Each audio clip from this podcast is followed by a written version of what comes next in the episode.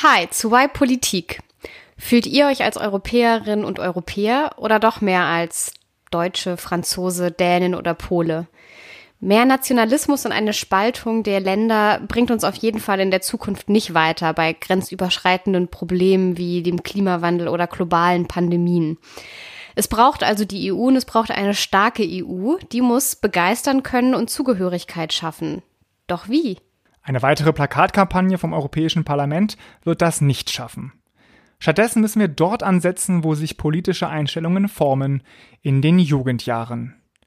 Ich stelle in dieser Folge drei Ideen vor, wie Jugendliche Europa verstehen lernen und erleben können. Eine davon ist die bekannte Free Interrail-Kampagne. Kostenlose Zugtickets sind ein Anfang, meine zwei weiteren Vorschläge gehen jedoch einen großen Schritt weiter.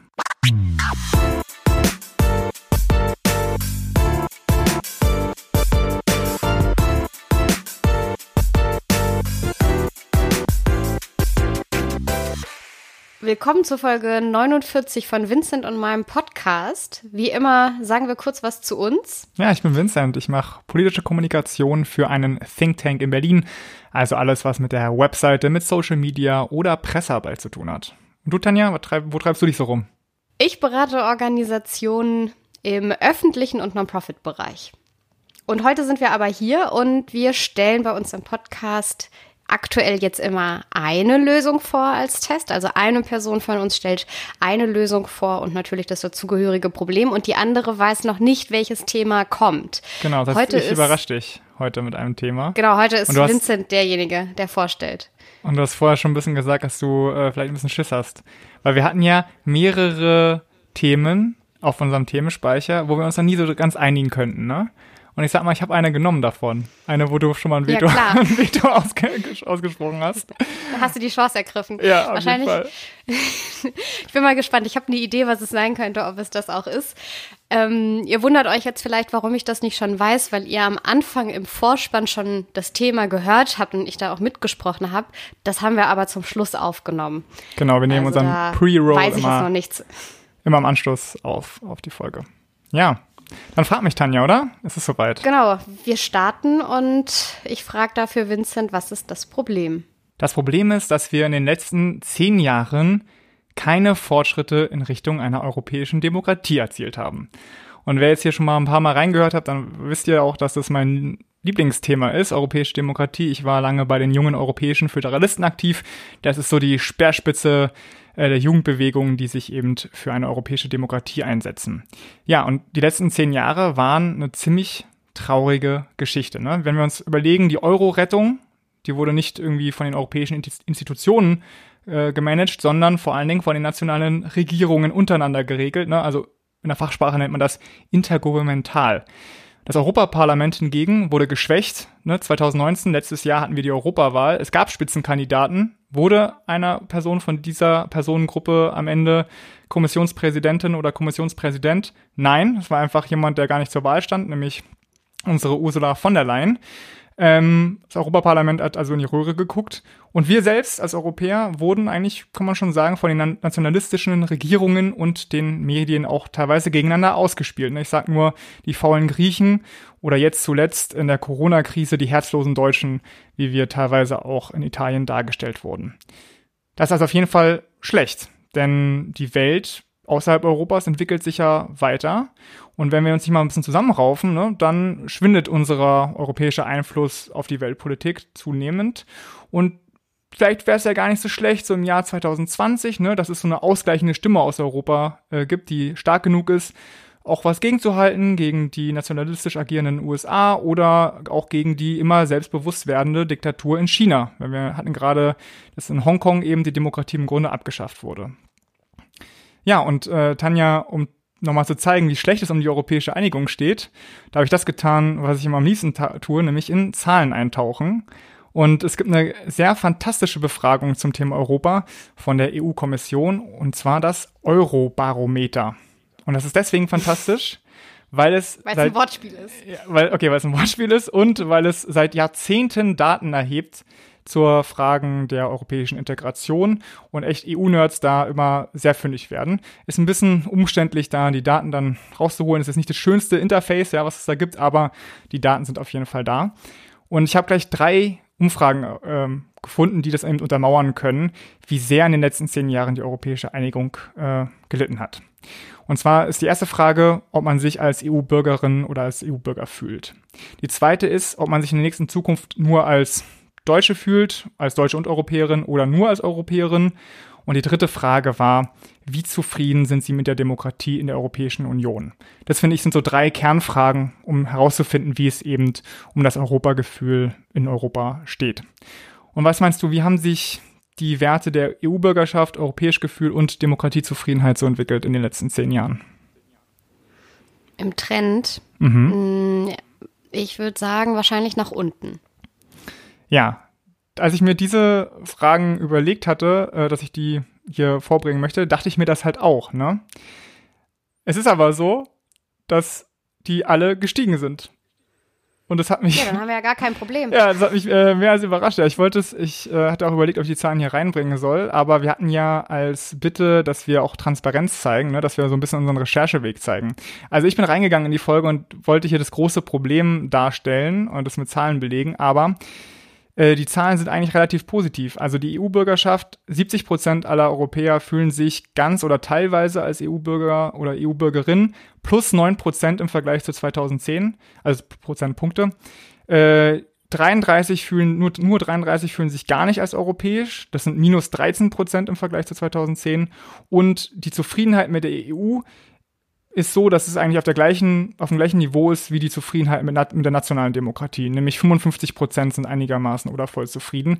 Und das ist also auch plus 5 Prozentpunkte. Und ich war, ich habe so dann diese Zahlen für die Recherche gesehen und war völlig baff. Also es hat sich überhaupt nicht mit dem gedeckt, was ich so wahrgenommen habe in den letzten zehn Jahren in den Medien, äh, in den Diskussionen jetzt in der, in der politischen Szene. Ich weiß nicht, dir ist es doch wahrscheinlich auch so gegangen, dass du nicht damit gerechnet hattest, dass die Leute eigentlich relativ zufrieden sind. Nee. Also ich habe jetzt vor allem auch gedacht, naja, es muss ja ein Problem geben und es muss schlechter geworden sein.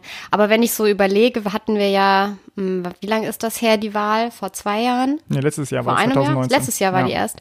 Da gab es ja auch diese ganzen Demonstrationen und da gab es diese ganzen Bilder von jungen Menschen, die für Europe auf die Straße gegangen sind und äh, es gab schon so ein paar pro-europäische Bewegungen im, im letzten Jahr und ja, auch in der Corona-Krise ist das viel dann gegeneinander ausspielen, aber auch äh, viel dann gegenseitiges Helfen. Ähm, es wurden ja auch kranke Personen nach Deutschland gebracht und behandelt und es wird und auch diese diese Rettungs ähm, Rettungsgelder, die jetzt äh, diskutiert werden, sind nicht mehr so kritisch zu sehen wie bei der Austeritätspolitik noch damals bei der Finanzkrise. Das ist zumindest mein Eindruck. Also Gut, so, so neu sind die Zahlen wahrscheinlich nicht. Genau, die sind von 2019, nee, die sind von 2019, mm. Ende November 2019.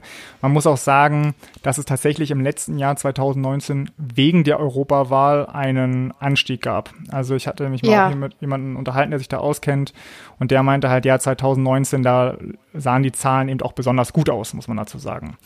Mhm. Na, ich habe dann eben. Ähm, ja, komm, alle, alle in unserer, alle in unserem Alter haben sich da Europapolice gekauft. ja, ja, in unserer Blase muss man sagen. Ne? Aber ja.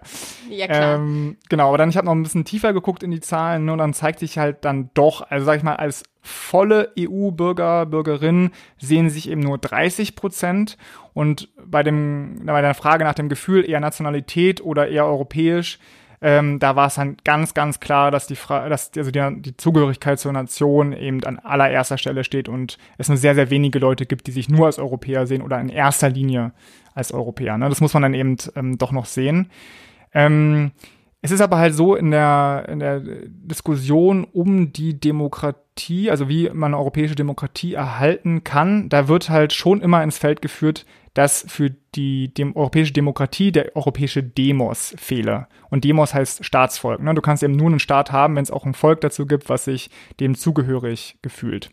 Das heißt also, auch wenn die Zahlen überraschend gut sind, ist es trotzdem so, dass die Identifikation mit der Europäischen Union, mit der europäischen Demokratie wahrscheinlich noch nicht ausgeprägt genug ist, damit die Leute jetzt sagen, ja, ich bin hier äh, total Bürger, Bürgerin und glaube an diese, an, an das Projekt und auch an die Zukunft der europäischen Demokratie.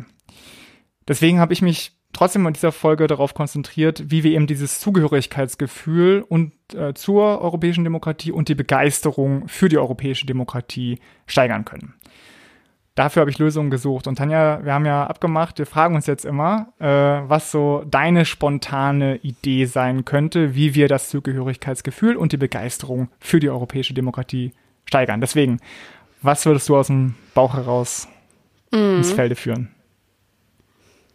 Ja, Begeisterung und Zugehörigkeit ist ja schon was sehr mh, mm, so schwierig, schwierig anfassbares mhm. ähm, und was Gefühltes. Also mein, meine These wäre ja, dass ein, ein großes Problem, ähm, warum man sich immer noch mehr mit Nationalstaaten identifiziert, ist die Sprache. Ich glaube gar nicht so dieses Kulturelle, da gibt's ja auch immer das Beispiel, ich, wenn man, weiß ich nicht, von der Nordsee kommt und Plattdeutsch spricht, dann ist Bayern halt weiter weg als die Dänen. Ähm, Vielleicht die, genau, die Dänen oder auch die, die, die Niederländer.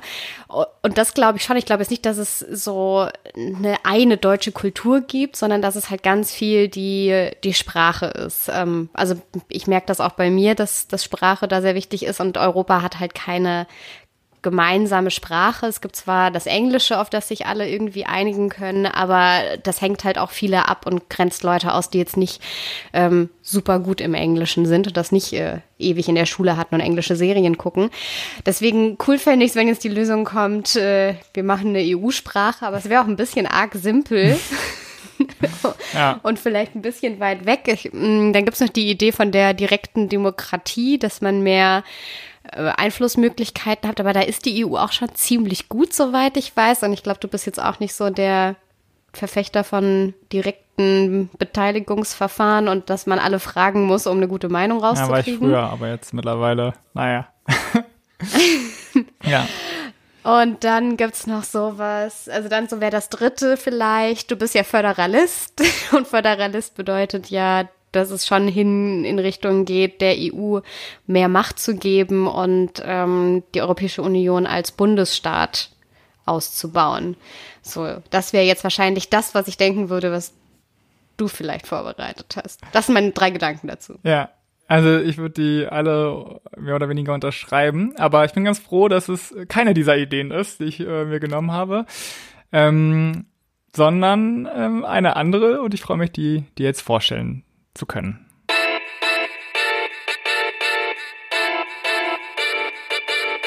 Ja, um mich so einer Lösung zu nähern, habe ich mal bei mir selbst begonnen. Ich habe mich gefragt, warum fühle ich mich eigentlich seit ungefähr zehn Jahren so als Volleuropäer?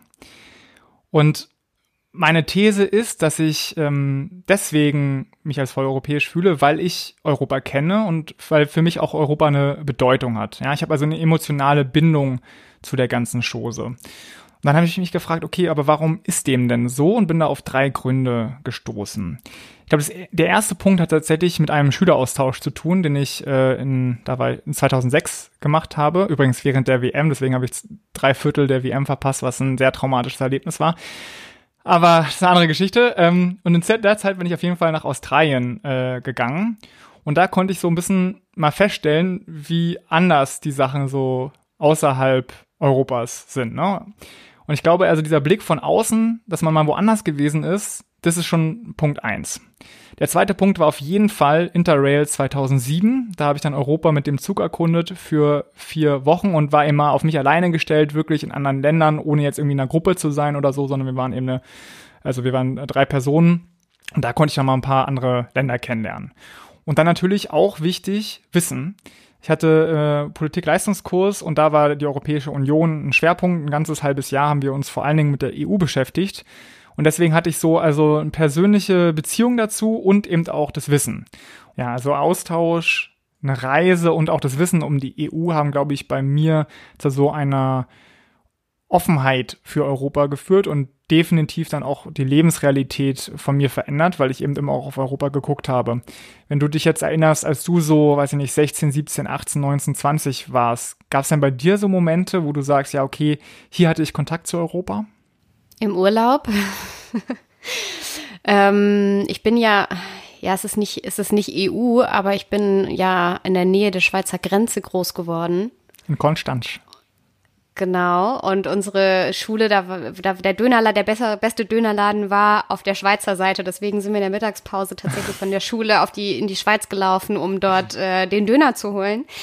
Ähm, und es war irgendwie immer auch ganz normal, also wenn man, glaube ich, an so einer Grenze wohnt, dass da halt ja verschiedene Nationalitäten. Jetzt ist die Schweiz natürlich äh, nicht das klassische Europäische Unionsland, weil es nicht, nicht dazugehört, aber es, ähm, glaube ich, macht schon was mit einem Denken, dass, dass, es, dass die Welt irgendwie größer ist und dass es da was anderes gibt. Äh, eben Italien ist nicht weit. Wir waren oft in, in Österreich. Ja, also ich, ich glaube, ich, wir waren, es war jetzt nie so, ich habe jetzt nicht so den einen Moment gehabt oder dass ich irgendwie gedacht habe, oh, ich fühl's.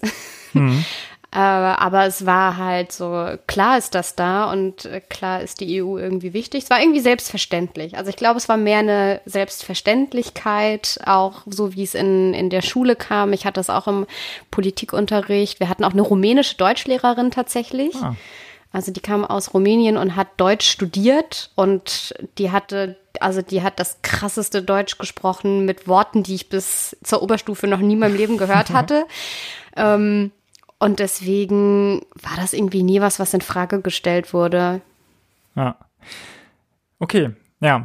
Also ich glaube, mich haben diese drei Sachen auf jeden Fall dann zum Europa-Fan gemacht. Und dann dachte ich mir, okay, ja, ähm, wie sieht's denn aus mit der Allgemeinheit? Also haben normale, also was, nicht normale, sondern haben andere Menschen, junge Menschen in Deutschland auch die Möglichkeit, auf diese Art zum Europa-Fan zu werden. Und da ist mir aufgefallen mal wieder, wie äh, ja, privilegiert doch meine Jugend war, weil ich nämlich zu einer absoluten Minderheit gehöre. Es ist so, Schüleraustausch machen nur zwei Prozent jeweils in Deutschland. Ne? Und von diesen zwei Prozent sind auch noch 85 Prozent Gymnasiasten. Das heißt also, wirklich fast alle in Deutschland machen keinen Schüleraustausch, kann man einfach sagen. Dann ist es so, Interrail benutzen pro Jahr 300.000 Europäer. Das ist natürlich schon eine Menge, aber mal zum Vergleich, jedes Jahr werden 5 Millionen Europäer 18 Jahre alt. Also, und das, ne, diese 300.000 beziehen sich auf alle, alle Altersgruppen. Das heißt also, 300.000 ist im Grunde auch nichts.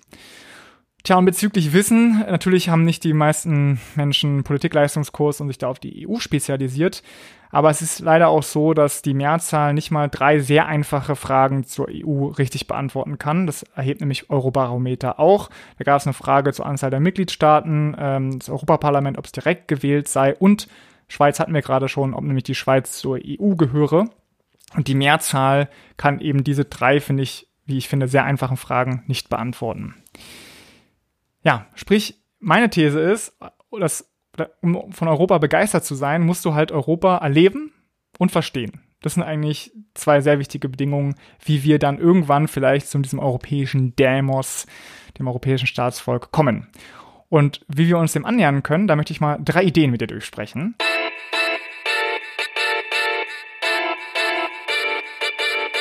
Loslegen möchte ich mit Free Interrail.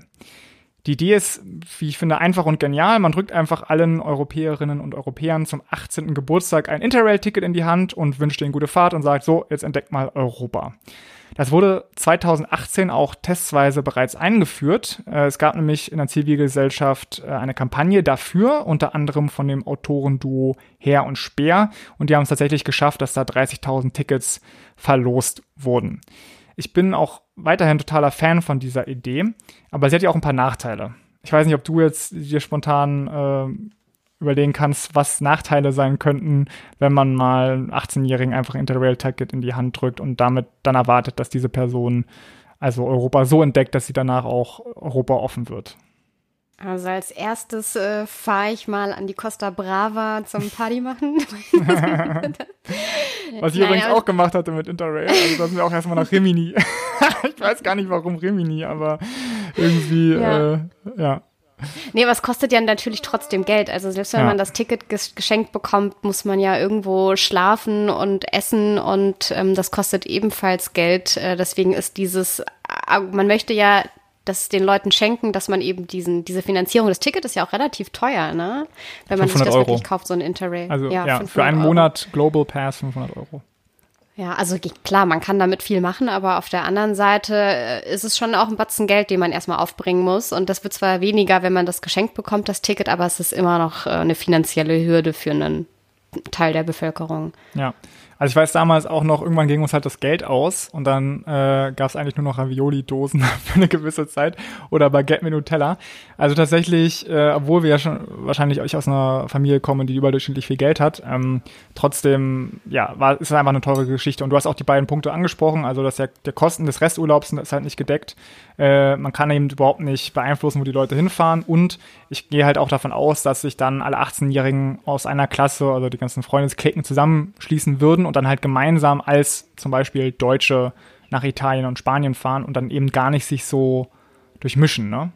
Das heißt mhm. also, ich finde die Idee gut und ist auf jeden Fall besser als nichts, aber ich glaube, es ist einfach nicht intensiv genug äh, und es ist auch zu teuer für ärmere Jugendliche. Deswegen habe ich mich äh, weitergedacht und gesagt, okay, das, die Grundidee ist gut, aber wie kriegen wir jetzt eine Garantie für so einen echten Austausch?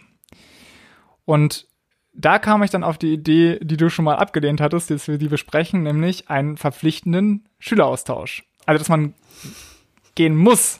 Ja, jeder Europäer geht in der neunten oder zehnten Klasse für eine gewisse Zeit in ein anderes europäisches Land und zu einer anderen Familie. Und ich glaube, einen riesen Vorteil hätte das, man lernt nämlich eine andere Lebensrealität kennen. Und ich glaube, Tanja, da haben wir ja schon mal privat auch öfter drüber gesprochen. Ähm, ne, wir haben ja beide auch Wahlkampf gemacht hier im Wedding. Und wenn man da einfach manchmal Türen öffnet, also man klopft an die Tür und dann öffnen die und dann schaut man nur in den Flur rein.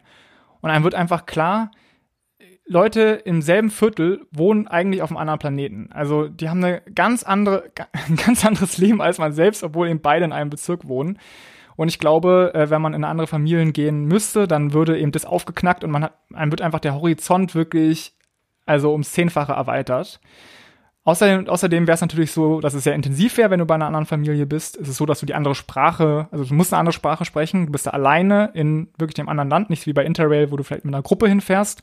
Und es ist, finde ich, auch relativ sozial gerecht, weil es alle betrifft und der, die Mehrkosten ja dann nicht so hoch sind und man das bestimmt mit einem Zuschuss zum Kindergeld abfedern könnten. Ja, du warst ja nicht so begeistert von der, äh, von der Idee ursprünglich, deswegen jetzt auch die Frage, was, was sind deine, was sind deine Kritikpunkte? Nee, ich finde die Idee super. Wenn ich mich richtig erinnere, hatten wir damals auch drüber gesprochen, ob das dann, ob Familien dann ausgesucht und gematcht werden, die unterschiedliche Lebensverhältnisse haben, zum Beispiel im Einkommen. War mhm. das vielleicht was, was wir diskutiert hatten? Wo, und nur weil ich mal Nein gesagt habe, heißt das ja nicht, dass ich die Idee nicht gut fand. Wir haben sie nur als Folge dann ausgeschlossen. Ja. Ähm, und das find, das hat immer so ein bisschen, weiß nicht, da muss ich immer so an Frauentausch oder diese ganzen RTL 2 Formate, wo man halt so, oh, guckt mal, wie arme Menschen leben und jetzt versucht auch mal von einem Euro am Tag zu leben und dann wisst ihr, wie schrecklich das ist, wenn ihr das eine Woche lang ausprobiert habt und umgekehrt mhm. ähm, ebenfalls so, guck mal, so leben reiche Menschen und das finde ich äh, seltsam. Das ist, äh, ja, das ist einfach auch, ähm, also da, da kriegt man das, ja, das ist so ein, so ein Voyeurismus ja. ähm, und kein wirkliches Verständnis füreinander. Deswegen, das würde ich jetzt da nicht unbedingt mit reinnehmen, aber allein schon in einem anderen Land mit einer anderen Kultur sind das ja andere Lebensverhältnisse. Also ähm, an sich, ich finde Austausch, aus, aus, was ist denn die Mehrzahl? Austausche. Austausche. Austau Austausche. Ich weiß auch nicht genau. Eine super ja. Sache. Also ich habe auch tatsächlich äh, gehöre ich zu den privilegierten, was hast du gesagt, zwei Prozent? Ja, zwei Prozent. Die, die auch ähm, einen oder sogar zwei gemacht haben in meiner äh, Schulkarriere. Ähm, und das ist jedes Mal total faszinierend gewesen. Ja. Ich kann mir jetzt auf jeden Fall vorstellen, also es gibt auf jeden Fall ein ganz großes Argument dagegen und das ist halt dieser, dieser Zwangpunkt, ne? Dass man sagt, ja, was ist denn das für eine Idee? Du kannst doch nicht vorschlagen, dass hier Jugendliche gezwungen werden, in eine andere Familie zu gehen. Was ist das denn für eine Freiheitsberaubung? Aber da muss ich ehrlich sagen, das lasse ich überhaupt gar nicht gelten. Ja, früher hat man jugendliche Männer für zwei Jahre zur Armee gezwungen Und ich finde, äh, ein oder drei Monate woanders leben, um mal eine andere Kultur kennenzulernen, äh, ist jetzt wirklich irgendwie nicht zum Schaden der einzelnen Personen.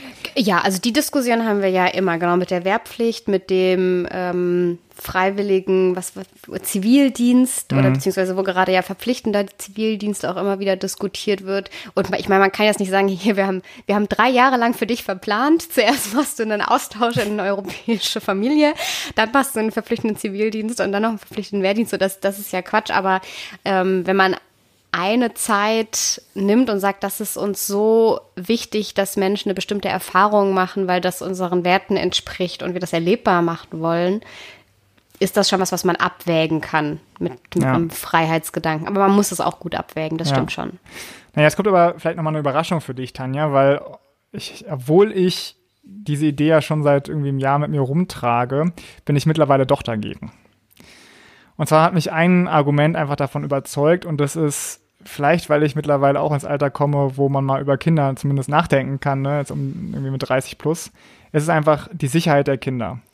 Weil es gibt eben in Familien, die, wo die Eltern ihre Kinder sehr, sehr schlecht behandeln. Ich habe mal in die Statistik geguckt, in Deutschland werden 15.000 Kinder jedes Jahr sexuell äh, mit den Gewalt angetan. Und deswegen glaube ich, man kann Jugendliche nicht in fremde Familien schicken, weil eben in vielen Familien zu viel Scheiße passiert. Es ist einfach unkontrollierbar und deswegen, das ist für mich tatsächlich das Hauptargument dagegen. Ja. Aber Schüler, also freiwillige Schüleraustausche an sich findest du noch gut. Genau, aber da ist es ja meistens so, also kenne ich das jedenfalls, dass es die Vermittlerorganisation gibt und die schauen sich vorher auch die Familien an. Und die ja, haben dann das könnte so man ja auch sicherstellen. Machst du ganz viele dezentrale Regionalbüros, die dann dafür zuständig sind, die Familien zu checken und auszusuchen. Ja, stimmt, stimmt. Darauf war ich nicht gekommen, aber dann fällt mir als Gegenargument wiederum ein. Stell dir mal vor, du bist in einer Klasse mit irgendwie 30 Kindern und dann fünf kriegen den Stempel, Familie zu beschissen, darf nicht teilnehmen an dem Programm. Also das ist natürlich dann höchst diskriminierend irgendwie dann auch für die Kinder, die ja nichts dafür können, dass ihre Eltern sich so äh, schlecht verhalten. Und es ist halt natürlich so, selbst wenn du so einen Check machst, kannst du nicht ausschließen, dass sich hinter der netten Fassade doch irgendwas Dunkles verbirgt, ne? Ja, das kann man ja. nie. Nee, genau. Mhm. Aber jetzt habe ich mir überlegt, ich hatte ja ne, drei Ideen angekündigt. Also Interrail hatten wir schon, dann äh, verpflichtender Schüleraustausch und jetzt kommt die dritte Idee. Und da habe ich dann wieder was abgeleitet. Und zwar, wie kann man jetzt die Vorteile dieses Schüleraustausches mitnehmen und das Ganze aber irgendwie kontrollierter gestalten? Also wo können sich Jugendliche treffen, dass sie einander kennenlernen, auch viel Spaß haben, dass ihnen dabei aber auch Sicherheit gewährleistet wird und wo vor allen Dingen auch Kinder ärmerer Familie möglichst wenig benachteiligt werden? Hast du eine Idee? Nee. Okay. Ich weiß wirklich nicht, worauf du hinaus willst. Okay, ich mache jetzt mal wieder einen Trommelwirbel.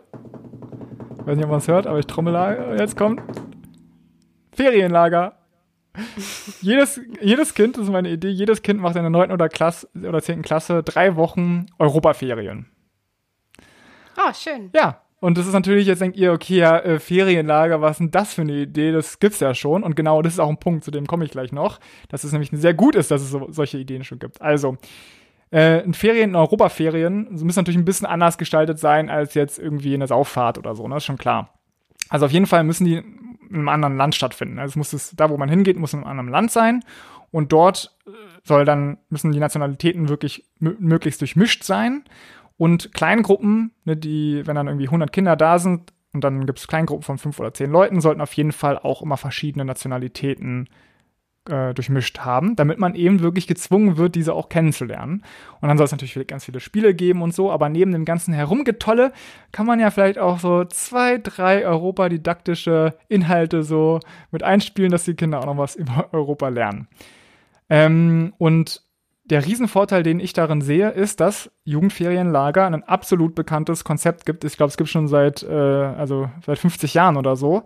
Und das Tolle ist, dass es sowohl ehrenamtliche als auch private Anbieter bereits gibt von solchen Ferienlager. Und es gibt für die eben auch bereits Qualitätsstandards. Ja, zum Beispiel brauchst du, um da Betreuer zu werden in Deutschland, die Jugendleiterkarte und musst dafür eben eine Ausbildung, eine kleine Ausbildung machen, die eben dir bescheinigt, okay, ich kann mit Jugendlichen umgehen. Und diese bestehenden Angebote könnten einfach umgeformt werden in ein Europaferienlager. Ne? Da muss man natürlich also im Konzept einiges umstellen, aber im Prinzip, im Prinzip gibt es die Orte dafür, es gibt die Anbieter dafür, die Leute, die schon Expertise darin haben. Das gibt's alles. Und natürlich sind solche Ferienlager auch sehr viel besser kontrollierbar, als wenn man Kinder irgendwo anders hinsteckt. Außerdem ist es, äh, ist es auch machbar. Ich finde, in so ein Sommerzeltlager kann man eigentlich in ganz Europa machen im Sommer. Und jetzt Stichwort Corona, was mir auch noch eingefallen ist. Stell dir mal vor, du bist eben älter ne, und musst dir jedes Jahr überlegen, verdammt in den Sommerferien. Ne? In Deutschland sechs Wochen, in einigen Ländern glaube ich zwei Monate sogar was mache ich eigentlich mit den Kindern? Ich muss ja noch arbeiten. Wohin packe ich die Kinder? Und dann gibt es wenigstens ein Jahr in dieser Schullaufbahn, wo die Kinder einfach mal weg sind. Wie gut ist das denn? Da musst du dich nicht drum kümmern, sondern es ist einfach ganz klar, neunte oder zehnte Klasse, alle Kinder gehen erstmal äh, drei Wochen wohin. Kannst du dich jetzt mal schön entspannen als Eltern und ein bisschen ausruhen. Jetzt gerade in der Corona-Zeit merken eben ja viele, wie wichtig diese Entlastung auch ist. Und weiterer Punkt, was ich äh, als Vorteil für solchen Europaferien sehe, ist, dass es relativ günstig ist. So ein Ferienlager ist eben kein Fünf-Sterne-Hotel. Ich habe mal dann auch geguckt, was kostet denn so eine Woche in einem Ferienlager aktuell? Und da ist natürlich die Frage, machst du es jetzt privatwirtschaftlich oder äh, in so einem ehrenamtlichen Verband von der Kirche, Pfadfindern oder was auch immer? Und Laut der sehr seriösen Quelle netmoms.de kostet eine Woche im Ferienlager bei ehrenamtlichen Anbietern bis zu 130 Euro pro Woche. Nun, wenn ich jetzt mal einfach ganz grob überschlage, dreimal äh, 130 Euro macht 390 Euro plus Anfahrt, dann bist du bei 500 Euro. Das ist genauso viel wie dieser Glo Global Pass Interrail kostet. Aber Essen und Unterkunft und so sind halt schon mit drin. Ne? Und das heißt, die Kinder, wenn du den diesen 500 Euro Gutschein für so Europaferien geben würdest, müssten die halt nichts mehr bezahlen. Das heißt, es ist absolut fair für alle, äh, ja, für alle Familieneinkünfte, die es gibt. Und jetzt denkt man, okay, 500 Euro pro Kind ist natürlich nicht ganz so viel, aber ich hatte ja vorhin schon mal gesagt, ne, wie viele ähm, Kinder jedes Jahr 18 werden. Und ich habe überschlag jetzt einfach mal, dass das auch grob die Zahl ist äh, in jedem Alter. Das heißt also, 500 Euro mal 5 Millionen sind dann schon geschätzt 2,5 Milliarden Euro pro Jahr, was natürlich eine Menge Geld ist, ähm, allerdings immer noch weniger als das Erasmus Plus Programm, was die Kommission hat. Das kostet nämlich im Jahr 3 Milliarden Euro. Und davon, wie wir wissen, profitieren ja in allererster Linie Akademik Akademikerinnen und Akademiker. Ne? Das heißt, die, die, machen zwar auch für Leute in Ausbildung und so, aber seien wir mal ehrlich, äh, also am meisten gehen immer noch Studierende ins Ausland. Und diese Europaferien sind halt viel, viel fairer in dieser Hinsicht, weil alle das machen können. Und jetzt kommt nämlich noch ein Bonusargument. Also ich habe ja wirklich eine ganze Bagage von Argumenten dafür. Es gibt nämlich bei der Free Interrail-Debatte, äh, bei der Free Interrail-Idee gab es eine große da Debatte darum, weil nämlich die Jugendverbände fürchten, dass das Geld, was in Free Interrail gesteckt werden könnte, bei ihnen abgezogen wird. Ne? Und es ist natürlich auch schlecht, wenn die ganzen politischen und auch äh, teilweise nicht politischen Organisationen dann weniger Geld hätten, weil die Jugendverbände machen ja auch eine gute Arbeit.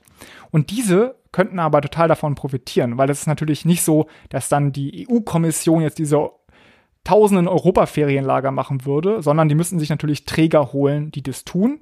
Und das können eben die bereits etablierten Anbieter sein, aber es können natürlich auch Jugendverbände, wie zum Beispiel die jungen europäischen Föderalisten sein, die dann irgendwie zwei, drei Europaferienlager anbieten können im Jahr und dafür natürlich dann auch bezahlt werden von der Kommission. Also du würdest mit dieser Maßnahme nicht nur den Kindern eine Möglichkeit geben, sondern du würdest auch den Verbänden eine zusätzliche Einnahmequelle geben, wovon dann am Ende einfach alle profitieren. Mhm. Klingt doch erstmal ganz gut, oder? Fällt dir da spontan äh, Kritikpunkt ein oder bist du auch so begeistert wie ich? das Einzige, was ich mir die ganze Zeit denke, sind halt nur drei Wochen. Also sind diese drei Wochen dann so ja. bereichernd, dass ich danach wirklich anders über die EU denke. Ich meine, also ist trotzdem was wert, aber das ist so, das Einzige, worüber man nachdenken könnte. Aber natürlich ist das dann, kann das ja nie die einzige Maßnahme sein. Man muss ja dann trotzdem gute politische EU-Bildung haben und dann ist das halt ein Baustein dafür, das ja. auch zu erleben. Hast du denn Organisationen oder wen gefunden, der sowas schon versucht, äh, diese Idee in die Politik zu tragen oder ist das in deinem Kopf entstanden? Ja, nee, es ist wirklich äh, in meinem Kopf entstanden, wobei ich jetzt über, ich habe tatsächlich nicht gegoogelt, ob es sowas schon gibt, was natürlich jetzt irgendwie auch ein Fehler ist. Vielleicht gibt es eben sowas schon und die sagen jetzt, äh, was hast du hier für eine Idee plagiiert? Ähm, ja, habe ich aber nicht getan. Ähm, ich erinnere mich halt dunkel an eine Diskussion bei den jungen europäischen Föderalisten, dass sie mal so ein Sommerlager machen wollten, aber das war dann auch eher für ihre Mitglieder.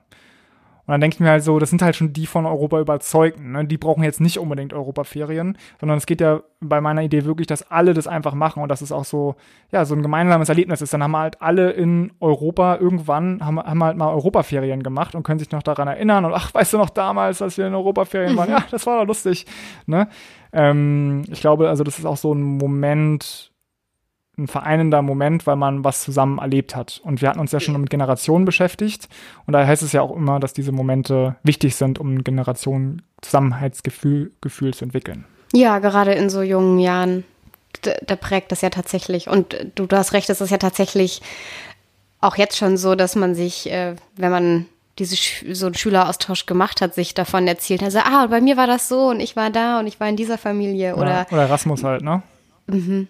Ja, genau. Oder auch Leute, die ein Au-pair machen oder ein Work and Travel oder alles Mögliche, dass das schon so was ist, was so Erfahrungen sind, die zwar jeder separat für sich macht, aber trotzdem was Vereinendes haben. Also ich finde es eigentlich, mir fällt nicht viel ein, Vincent. Yes. Wirklich. Ich finde es schon eine gute Idee. Ja, also natürlich über die Details kann man jetzt reden. Ne? Ich habe das ja wirklich irgendwie am Reißbrett entworfen. Ne?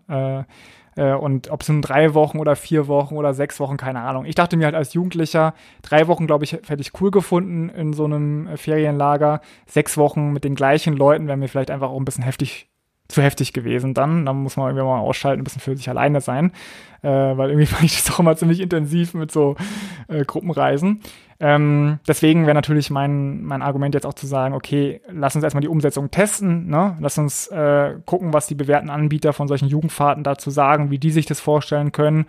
Und dann macht man, weitet man das eben peu à peu aus und schafft die Infrastruktur und schafft auch die Qualitätsstandards, die es auf jeden Fall geben sollte. Ja, aber irgendwann dann, keine Ahnung, in zehn Jahren könnte man noch sagen, okay, neunte Klasse, Europaferien, alle machen das, geil.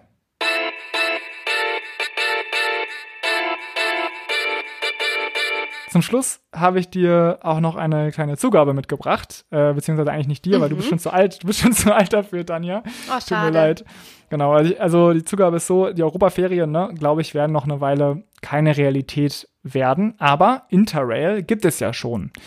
Und ich hatte ja schon angesprochen, 2018 gab es diese Free Interrail-Kampagne und die haben es tatsächlich geschafft, dass die EU-Kommission Tickets locker macht, nämlich 30.000 Stück pro Jahr. Der wurden 2018 auch schon bereits verlost.